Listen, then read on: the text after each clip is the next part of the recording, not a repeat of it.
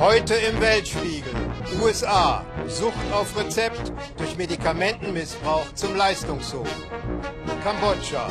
Wie Touristenmassen ein Weltkulturerbe gefährden.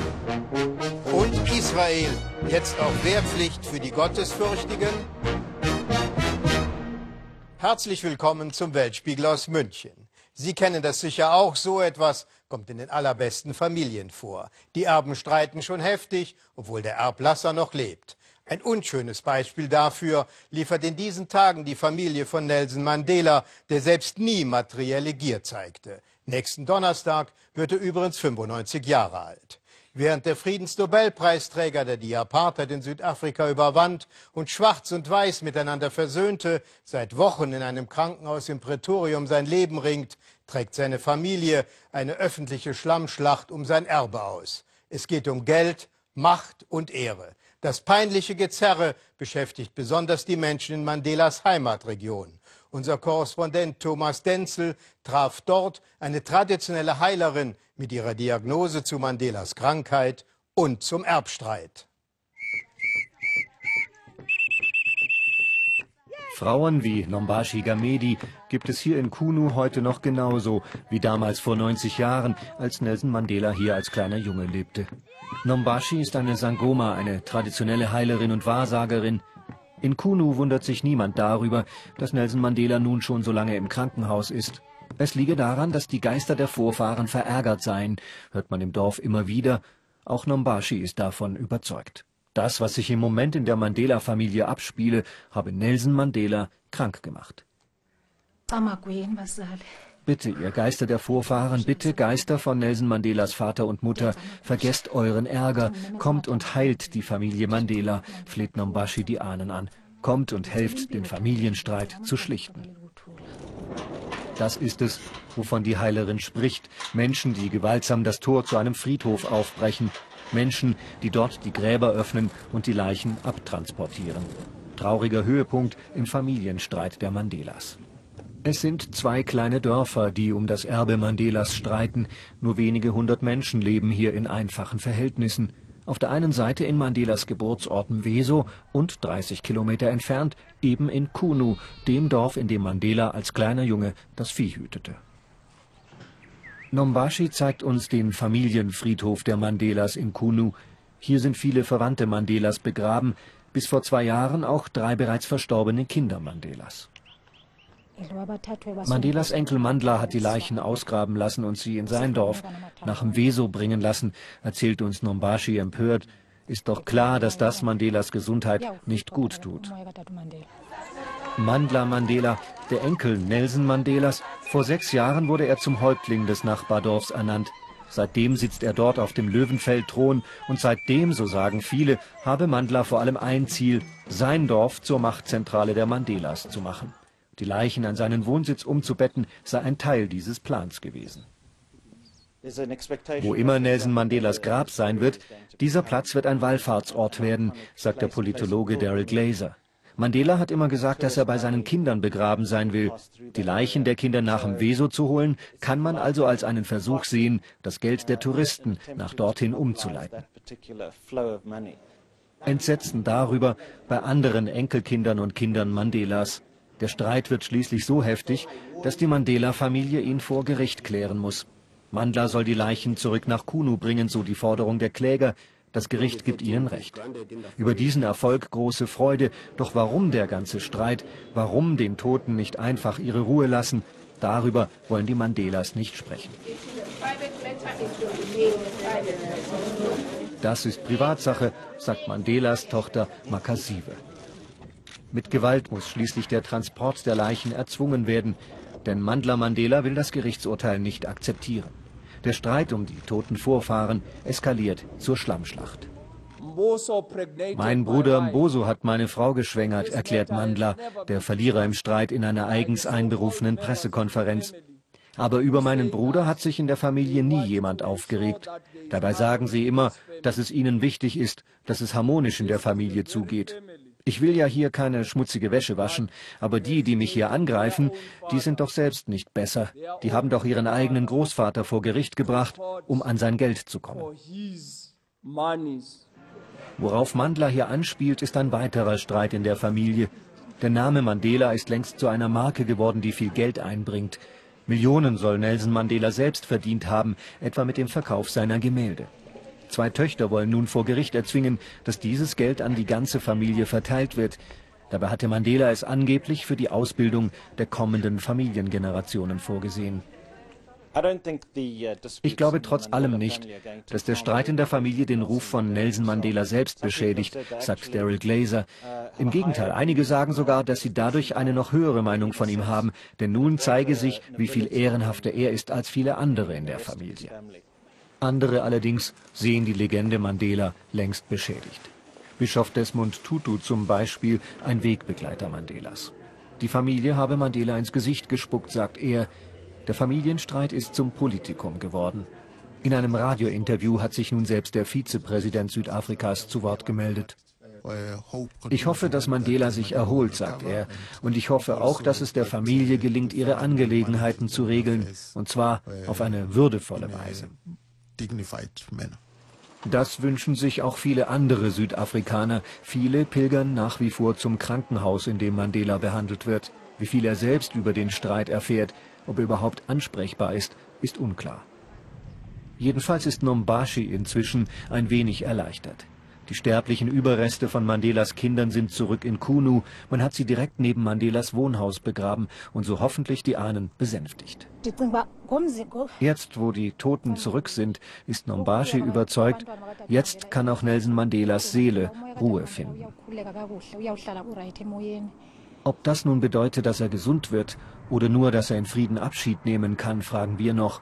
Doch das, sagt Nombashi, könne auch eine Sangoma wie Sie nicht beantworten. Nach Angaben der Ehefrau von Nelson Mandela ist ihr Mann auf dem Weg der Besserung. Angeblich könnte er schon bald aus dem Krankenhaus entlassen werden. Was in Europa verboten ist, gibt es in Amerika auf Rezept Adderall, ein Medikament, auch als Hollywood-Droge bekannt. Ein Modemagazin beschrieb, wie Schauspieler damit schlank und beim Dreh stundenlang fit bleiben. Und die Zeitschrift New Yorker berichtete, wie Studenten und Wissenschaftler am Computer endlos durchhielten. Das vermeintliche Wundermittel Adderall, ursprünglich aus einem Appetitzügler entwickelt, wird in den USA gegen Konzentrationsschwächen und Aufmerksamkeitsstörungen verschrieben. Aber im immer härter werdenden Arbeitsalltag ist es längst zur Aufputschdroge avanciert und im brutalen Konkurrenzkampf auch bei Brokern und Bankern an der Wall Street äußerst beliebt. Der Medikamentenmissbrauch in der bürgerlichen Gesellschaft hat den illegalen Drogenkonsum längst überholt unsere Leistungsgesellschaft als Dopingsünder. Die Gefahren beim Missbrauch werden ignoriert. Markus Schmidt erzählt uns die exemplarische Geschichte einer leidvollen Abhängigkeit. Das Medikament und das Mädchen. Eine Geschichte über Katie Miller und was das Medikament Adderall aus ihr machte.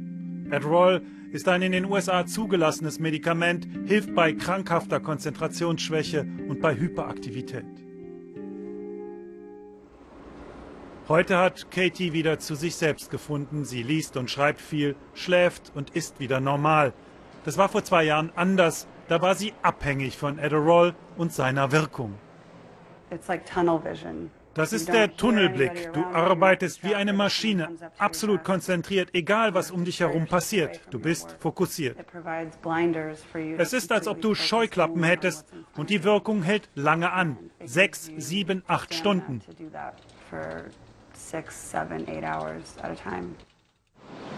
Da arbeitete sie doch drüben bei einer angesehenen Anwaltskanzlei an der Wall Street. Die Erwartungen waren groß, zwölf Stunden pro Tag die Norm. Sie wollte funktionieren. Alle um mich herum schienen in der Lage zu sein, nur für die Arbeit zu leben. Alles wurde dem untergeordnet. Aber ich konnte das nicht so wie sie. Also habe ich mich mit chemischen Hilfsmitteln arbeitsfähig gemacht. Wenn ich jetzt zurückschaue, bin ich angewidert von mir selber. And looking back, I'm just disgusted with the fact that I did that. Früher waren es an der Wall Street Kokain und Speed. Heute sind es Medikamente wie Adderall, die als Aufputschdrogen missbraucht werden. Medlem war früher selber einmal abhängig davon, heute behandelt er die Abhängigen. Drogensucht, um Leistung zu bringen. Diese Mittel machen dich besser und schneller als dein Konkurrent neben dir und darum geht es. Trader, Broker und Banker nehmen es. Genaue Zahlen gibt es nicht, aber Adderall ist überall. Und sie schreiben darüber anonym in ihren Blogs. Es ist irre, wie effizient ich mit Adderall arbeite. Und ein zweiter antwortet, mit Eddie bin ich noch besser als Warren Buffett. Und bekommt vom dritten die Antwort, mein Doktor sagt, jeder sollte es nehmen. Für meine Freunde von der B-Bank ist Eddie Religion, schreibt der vierte und der fünfte warnt, ich habe noch nie eine Droge erlebt, die schneller zerstört. Der Absturz ist gewaltig. Wenn du das Mittel absetzt, bist du depressiv, down und ängstlich. Und das Einzige, was dann dagegen zu helfen scheint, ist mehr Adderall. Missbrauch von Adderall, ein Massenphänomen. 8,2 Millionen Amerikaner nehmen es als Aufputschdroge hauptsächlich junge Leute. Das sind offizielle Zahlen. Aber wie kommen so viele Menschen an das Präparat? Sie machen es so wie Katie Miller. Sie gehen einfach zum Arzt und lassen es sich verschreiben. Katie kannte Adderall von der Universität. Nun wollte sie es für die Arbeit. Oh, Erst habe ich versucht, dem Arzt etwas vorzuspielen, aber der durchschaute mich sofort. Der wusste sofort, dass es mir nur um eines ging, um Adderall. Ich denke, er hat ganz gut an mir verdient. Ich habe 250 Dollar für eine Therapiestunde bezahlt und nach 20 Minuten war ich draußen und wir hatten eigentlich nur über das Wetter und Adderall geredet. For an hour and it lasted about 20 minutes and all we really talked about was the weather and that I wanted Adderall. Wir schauen in die Praxis des Psychiaters Dr. Sebastian Zimmermann. Er ist wütend auf seine Kollegen, die Adderall wahllos verschreiben, ohne die Patienten zuvor eingehend untersucht zu haben. Da gibt es Kollegen, die funktionieren wie Psychopharmakafabriken. Fünf Minuten Therapie und du bist draußen. Er hält Adderall für ein sinnvolles Medikament, allerdings nur eng begrenzt bei klar indizierten Fällen von ADHS, krankhafter Konzentrationsschwäche. Das ist keine harmlose Droge. Wenn Patienten das als Aufputschmittel nehmen, überdosieren und mit Alkohol mischen, dann wird das richtig gefährlich. Uh, Die Droge geht aufs Hirn. Sie kann schwere Psychosen auslösen, Paranoia, Warnzustände. Die Leute sehen Käfer über ihre Haut krabbeln.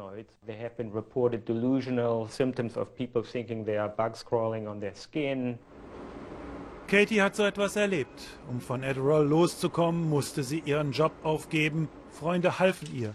Es hat Monate gedauert. Ich war total erschöpft. Ich dachte, ich werde nie wieder normal werden. Aber ich habe durchgehalten. Ich dachte damals, dieser Zustand ist immer noch besser, als von Adderall abhängig zu sein. Sie veröffentlichte ihre Erfahrungen in der New York Times. Die Resonanz war überwältigend. So wie Katie damals glauben viele ihr Pensum am Arbeitsplatz nur mit Hilfe von Drogen zu schaffen. Es ist die perfekte Droge. Sie ist absolut legal. Sie wird rein verkauft. Du bekommst sie direkt von der Pharmafirma. Ein Arzt hat sie dir verschrieben. Was hält dich da noch zurück? Die Gesellschaft steht hinter dir.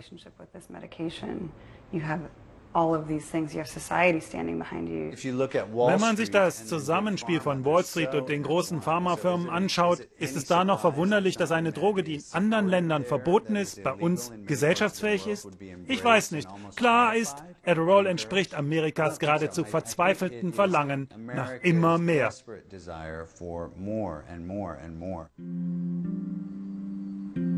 Das Mädchen und das Medikament. Für Katie ging die Geschichte gut aus. Aber wie enden die anderen?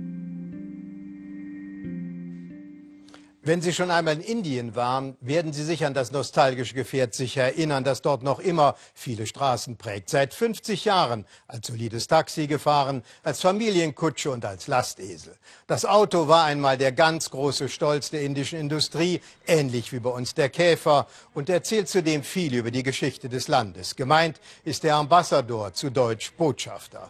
Der Ambi, wie er liebevoll genannt wird, wurde noch in Großbritannien, dem Mutterland der ehemaligen Kolonie Indien, entwickelt und galt einmal als very British. Es war der Morris Oxford. Sein Triumph aber feierte das Auto in Indien. Unser Korrespondent Gabor Halasch begleitete in Kalkutta Herrn Singh, einen der vielen Taxifahrer, die noch immer auf den Ambassador schwören. Fast eine Liebesgeschichte. Ja, sie lieben sich wirklich. Herr Singh und sein Ambassador. Viereinhalb Jahre sind sie nun schon zusammen und sie waren keinen Tag getrennt. Jeden Morgen nimmt er sich viel Zeit für die Pflege. Aber Herr Singh ist auch eifersüchtig, ein anderer am Steuer nicht auszudenken. Ich habe hier Zitronen aufgehängt. Falls irgendein anderer ein Auge auf mein Auto wirft, dann werden die Zitronen ihn abschrecken.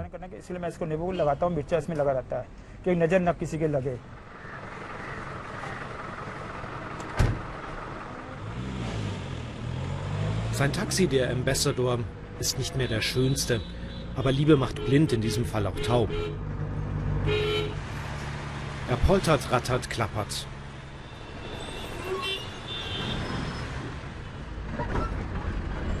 Und die Sitze, sie quietschen. Ambassador zu fahren kostet Kraft. Servolenkung hat er nicht und es kostet Schweiß. Das Auto hat keine Klimaanlage.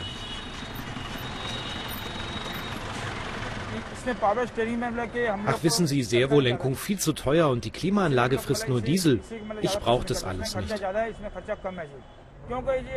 Ich liebe das Auto wirklich, vielleicht mehr als meine Familie. Und irgendwas muss ja dran sein, nicht nur Herr Singh schwärmt, den Fahrgästen geht's ähnlich. Wenn ich im Ambassador sitze, dann fühlt es sich an, als wäre ich mit meinem eigenen Bett unterwegs. Andere Autos sind lange nicht so bequem und so viel Beinfreiheit gibt es sonst auch nicht.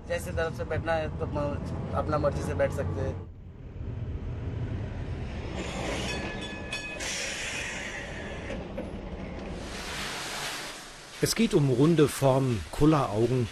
Das ist der Ambassador. Seit 1958 produzieren sie ihn bei Hindustan Motors in Kalkutta. Die Fabrik ist so alt wie das Modell. Jetzt im Monsun regnet es rein und die Technik ist museumsreif.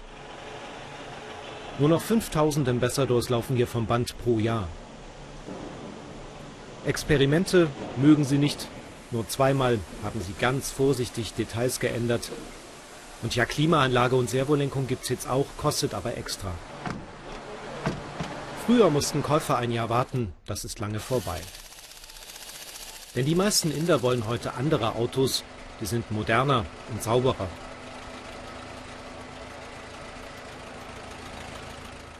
Das Designzentrum ist klein und bescheiden. Was sollen sie auch tun, sagt der Chef, denn würden sie zu viel ändern, es wäre wohl das eigene Ende. Noch gibt es einen Markt für dieses Auto in Indien und es macht auch wirtschaftlich keinen Sinn, ein neues Modell zu entwickeln, dann müssten wir auch eine komplett neue Fabrik bauen. Also bleibt es beim Modell, das einst die Briten entworfen haben. Das Modell, auf dem auch der Designer das Fahren gelernt hat, wie fast alle Inder. Es gibt so viele Geschichten und die besten verstauben eine Etage höher, wo früher Konstrukteure saßen.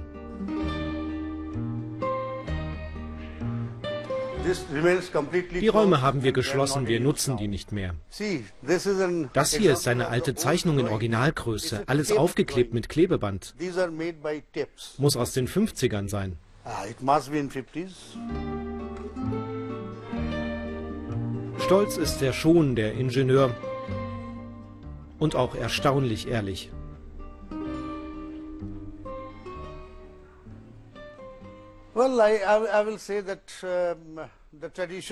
Hier spürst du die Tradition und klar, das fühlt sich sehr nostalgisch an.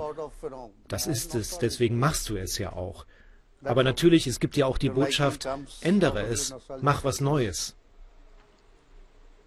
But of course it uh, gives you one more message. Change it, make something new. Mach was Neues. Bisher hat sich das keiner getraut. Denn der Ambassador ist fast so berühmt wie Gandhi. Ob in der Stadt oder in den Bergen, selbst im Krieg war er dabei.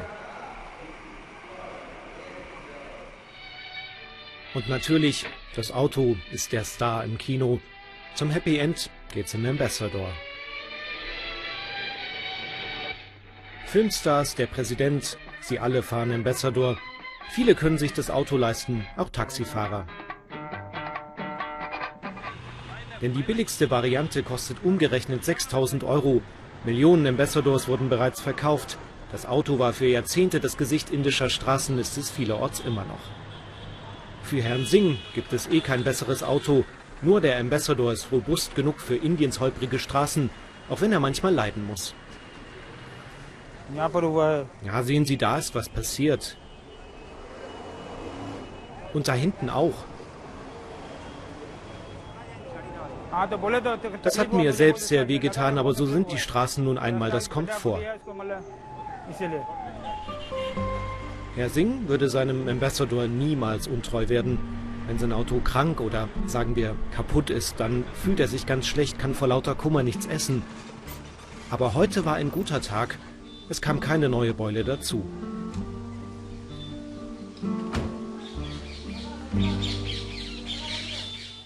Wie wir alle wissen, liebe Zuschauer, ist der moderne Tourismus Segen und Fluch zugleich. Das lernt man jetzt auch in Kambodscha, wo der massenhafte Andrang von Besuchern die antiken Städten des Landes bedroht.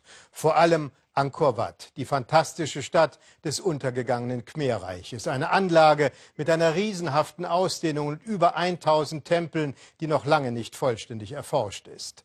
Nach den Schatzräubern der vergangenen Jahrhunderte sind es jetzt die Touristenmassen, die den alten Götterstatuen und Säulen zusetzen. Für die Konservatoren ist es eine Sisyphusarbeit, das großartige Zeugnis einer vergangenen Hochkultur zu schützen wie unser Korrespondent Robert Hettkemper vor Ort beobachten konnte. Sonnenaufgang bei Angkor Wat. Die Stille währt nicht lange. Schon um halb sechs morgens drängeln sich die Touristenmassen am wohl berühmtesten Tempelbau Asiens. Josephine Rösler aus Potsdam leitet ein Steinkonservierungsprojekt der Deutschen Gesellschaft für internationale Zusammenarbeit. Mit ihren Kollegen schlängelt sie sich durch die Gruppenreisenden. Die Reliefs rund um den zentralen Tempelkomplex sind blank gerieben von den Händen der Abermillionen Besucher. Das sieht gut aus, aber es zerstört den Stein, sagt Konservator Longnadri. Feuchtigkeit kann aus den blanken Stellen nicht entweichen. Diese Schäden hier, sagt er, sind ganz neu. Dabei bedroht schon allein das feuchtheiße Klima die 900 Jahre alten Steine. Wenn man sich ein bisschen näher den Boden anschaut oder eben auch dann hier sich die Säulen anschaut oder da blättert es permanent runter. Das ist halt ein unaufhaltsamer Prozess. Khan gehört ebenfalls zu den meistbesuchten Tempeln von Angkor. Hier wird am Erhalt der steinernen Nagas, der mythischen Schlangenwesen, gearbeitet. Josephine Rösler bildet dafür kambodschanische Studenten aus. Also hier arbeiten wir gerade an den Naga-Balustraden, die halt zum Teil in einem sehr fragilen Zustand sind. Das Problem ist halt, dass sich hier oft Touristen äh, draufsetzen, anlehnen und dadurch, dass die aber so instabil sind, ähm, sieht man halt in solchen Bereichen, dass sie oft auch zu Bruch gehen. Die Schlangenleiber haben gerade die richtige Sitzhöhe für müde Besucher. Das hat Folgen. Wir haben zwar überall diese Schilder stehen, No Seating on Balustrade. Ähm, also ist für Gruppenfotos. Ja, sehr gut geeignet. Und das ist halt vor kurzem passiert. Schon setzt und lehnt sich die Besuchergruppe. Die Konservatoren sehen es zähneknirschend. Es knattern die Moped-Rikschas der Touristen zur Tempelstadt Angkor Thom. Fürs Erinnerungsfoto klettert man auf die Götterstatuen. Hier liegt die zweite Baustelle des deutschen Konservierungsprojekts. Die Köpfe der steinernen Dämonen sind bereits Kopien aber auch die Schultern drohen zu zerbröseln. Mit Mörtel werden Risse ausgebessert. Sisyphus Arbeit. Das ist äh, mehr als eine Lebensaufgabe.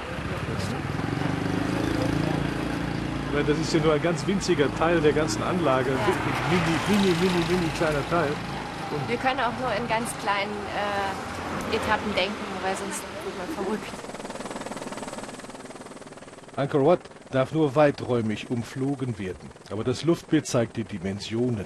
Dabei ist Angkor Wat nur ein kleiner Teil der Gesamtanlage mit über 1000 Tempeln. Seit 20 Jahren als UNESCO-Weltkulturerbe geschützt, weit abgelegene Tempel sind meist menschenleer, die Touristen konzentrieren sich auf nur drei oder vier Anlagen. Unter dem Blätterdach des Dschungels verborgen kann man noch seit Jahrhunderten praktisch unberührte Tempel finden. Der Tanai-Tempel sieht noch so aus wie vor 150 Jahren, als die ersten Entdecker aus Europa kamen. Vom Dschungel überwuchert, seit Jahrhunderten kaum berührt, entfalten die Ruinen den eigentümlichen Reiz von Zerfall in tropischer Natur.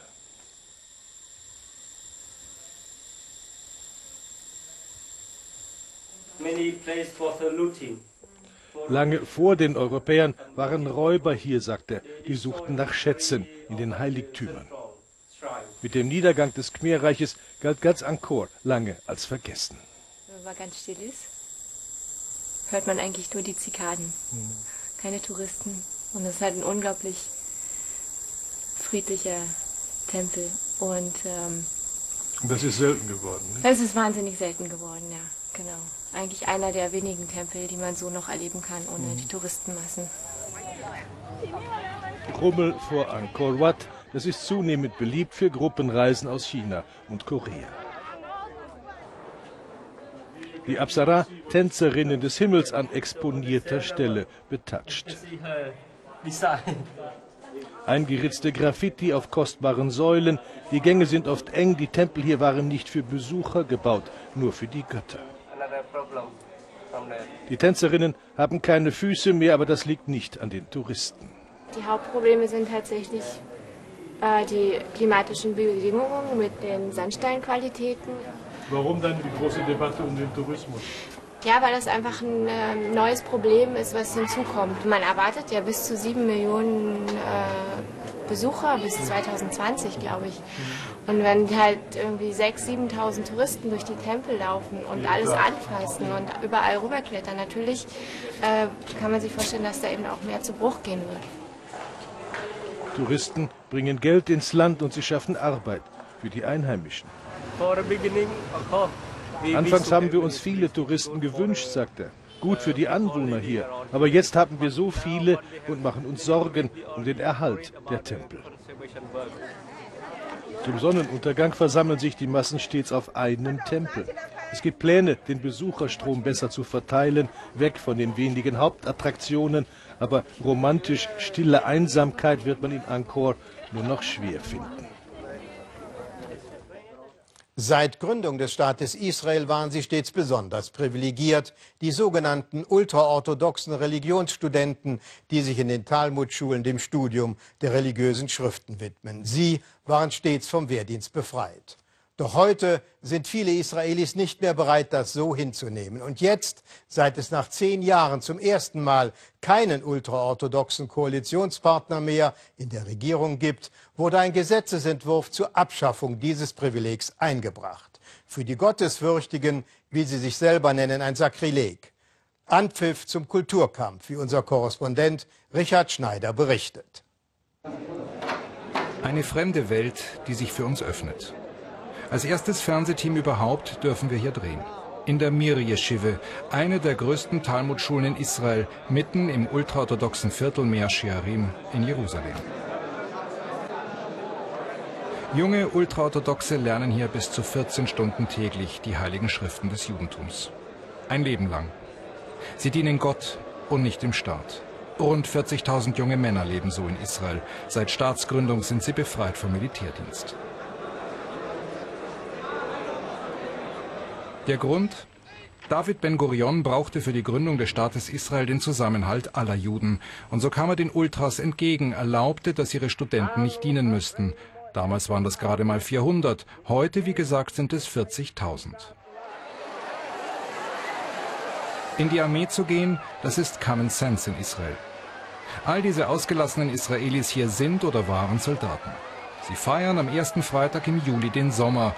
Dieses verrückte Wasserfest mitten in Tel Aviv ist ein großer Spaß. Keinen Spaß verstehen diese jungen Leute, wenn es um die Ultras geht, die nicht zur Armee wollen.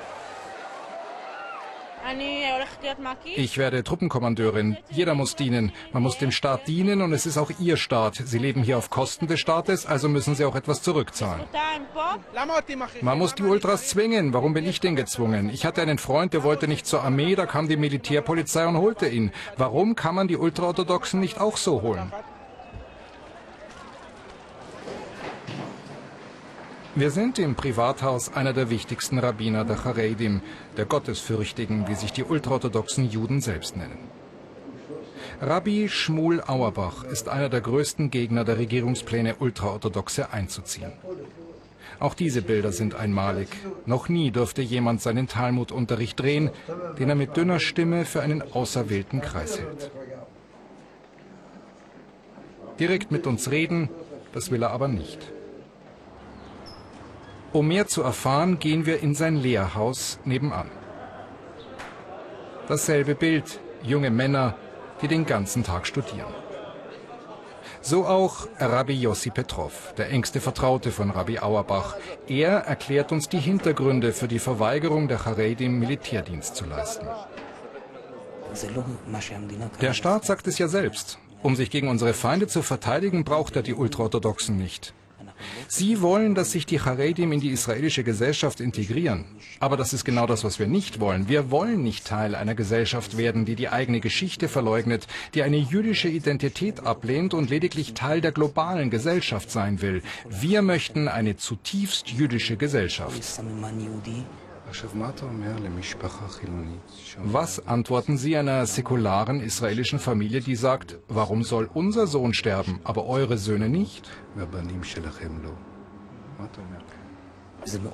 Das ist sehr hart und ich kann Sie gut verstehen.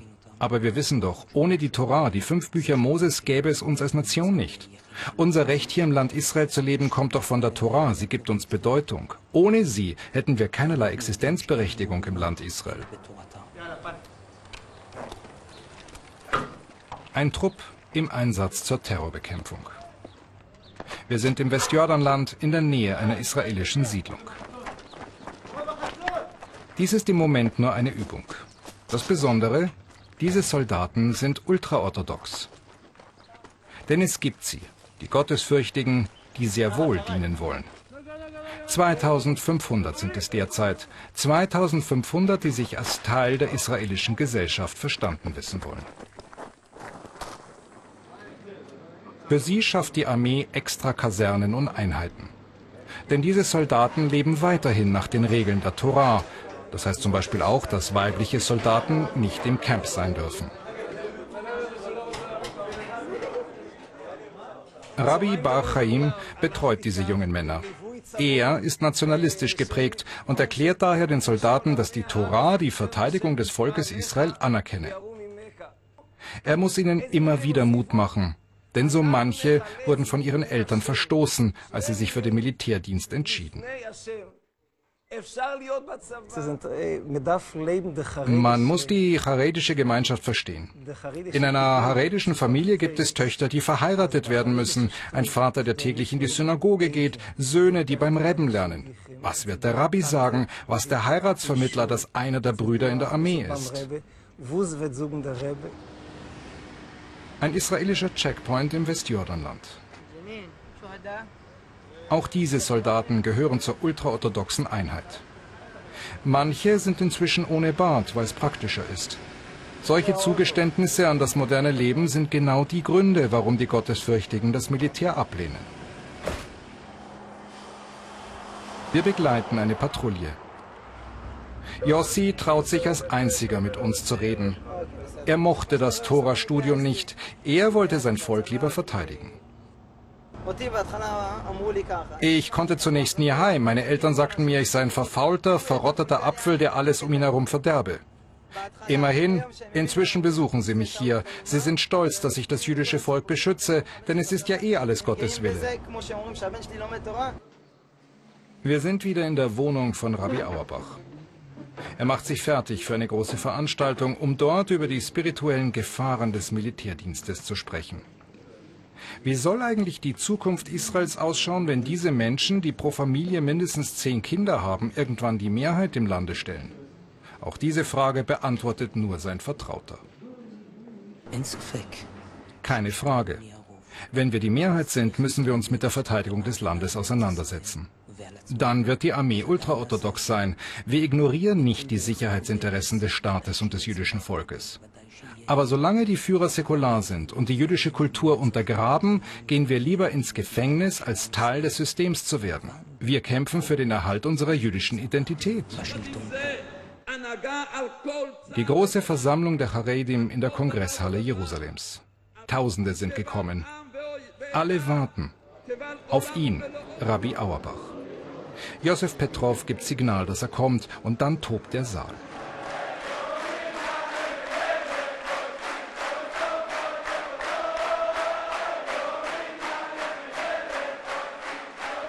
Eine eindrucksvolle Demonstration der Verehrung, aber auch des unbedingten Willens, sich der säkularen Welt entgegenzustellen.